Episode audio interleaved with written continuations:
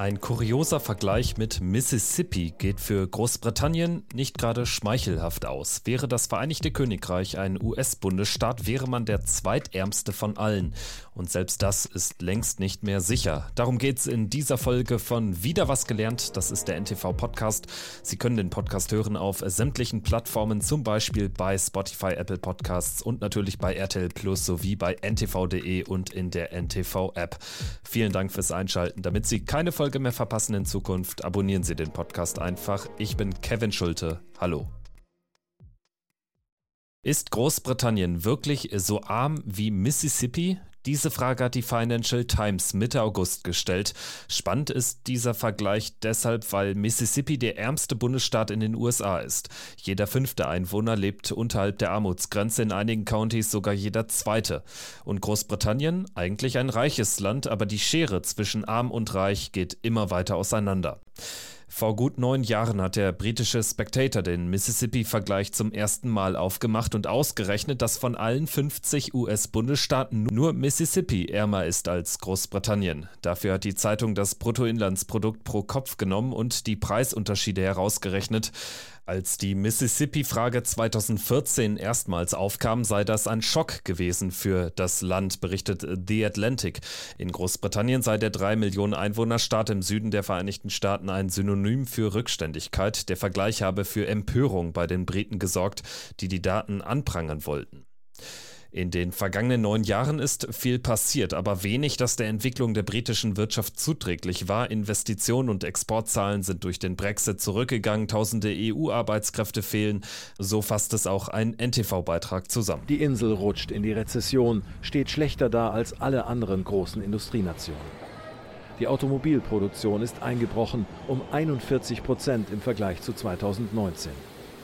Nach einer jüngsten Umfrage würden 57 Prozent für eine Wiederaufnahme Großbritanniens in die Europäische Union stimmen. Die britische Regierung verteidigt immer noch den Brexit, obwohl nach dem EU-Ausstieg vor allem die Investitionen und auch der Export deutlich zurückgegangen sind und zigtausende EU-Arbeitskräfte fehlen, die nach dem Brexit die Insel verlassen haben. Und ohne London sehe die Lage noch schlechter aus. Die Hauptstadt des Vereinigten Königreichs ist der Schmelztiegel der britischen Wirtschaft. Zieht man die Metropole ab, würde Großbritannien in den Daten wirklich hinter Mississippi zurückfallen. Um satte 14 Prozent sinke der britische Lebensstandard, würde man London aus der Rechnung nehmen, hat die Financial Times ausgerechnet. Das ist ein beispiellos hoher Anteil. Zum Vergleich München, das ist Deutschlands produktivste Stadt, erhöht den Lebensstandard des Landes nur um 1 Prozent. Das Silicon Valley macht 4 Prozent der Amerikaner amerikanischen Produktivität aus. Die negativen Auswirkungen des Brexit halten sich in der Finanzmetropole auch in Grenzen. Befürchtungen, dass London stärker unter dem EU-Austritt leiden würde als andere Regionen des Landes, erwiesen sich als unbegründet. Und auch vom Corona-Einbruch hat sich zumindest die Wirtschaft der Hauptstadt bereits erholt. Die Region London ist die einzige, deren Wirtschaft seit dem Tiefpunkt der Corona-bedingten Rezession im zweiten Quartal 2020 gewachsen ist. London hält Großbritannien also wirtschaftlich über Wasser und auch über dem US-Bundesstaat Mississippi. Das US-Magazin The Atlantic ist sich da nicht mehr so sicher. Das durchschnittliche Pro-Kopf-Einkommen im Vereinigten Königreich falle mittlerweile sogar noch niedriger aus als in Mississippi. Der Autor schreibt zwar, dass Mississippi gegenüber den Briten immer noch den kürzeren zieht, wenn man die Preisunterschiede zwischen Großbritannien und den USA berücksichtigt. Allerdings ergebe es keinen Sinn, die Daten des Magnolia State mit den Daten der gesamten USA zu vergleichen, weil, Zitat, hier ein Dollar viel weiter reicht als in New England oder an der Westküste. Außerdem hätten die Südstaaten der USA in den vergangenen Jahrzehnten ein rasantes Wirtschaftswachstum erlebt, heißt es in dem Artikel. Texas, Georgia, North Carolina, Tennessee, Alabama florieren.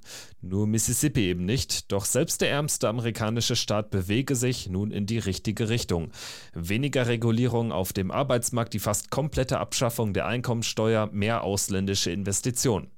In Großbritannien läuft es andersrum. Die Wirtschaft ist in Schieflage. Dazu hat Gabriel Felbermeier, Direktor des Österreichischen Instituts für Wirtschaftsforschung, voriges Jahr bei NTV Folgendes gesagt. Die, existieren, die weisen darauf hin, dass der Handel schon zwischen 10 und 15 Prozent niedriger ist, als er das sonst wäre ohne Brexit.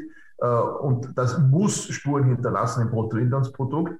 Äh, Schätzungen sind ja sehr divers, aber ich gehe davon aus, dass das britische Bruttoinlandsprodukt so zwischen 1 und äh, 1,5 Prozent auch in der langen Frist niedriger sein wird. Der Hauptgrund für die abstürzende Wirtschaft in Großbritannien sei aber weder der Brexit noch äußere Umstände wie der Ukraine-Krieg, analysiert The Atlantic.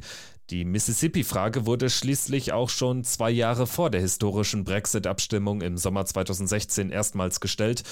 Und die schwache Leistung, Produktivität und das geringe Wachstum des Landes seien schon lange vor dem Brexit offensichtlich gewesen, heißt es.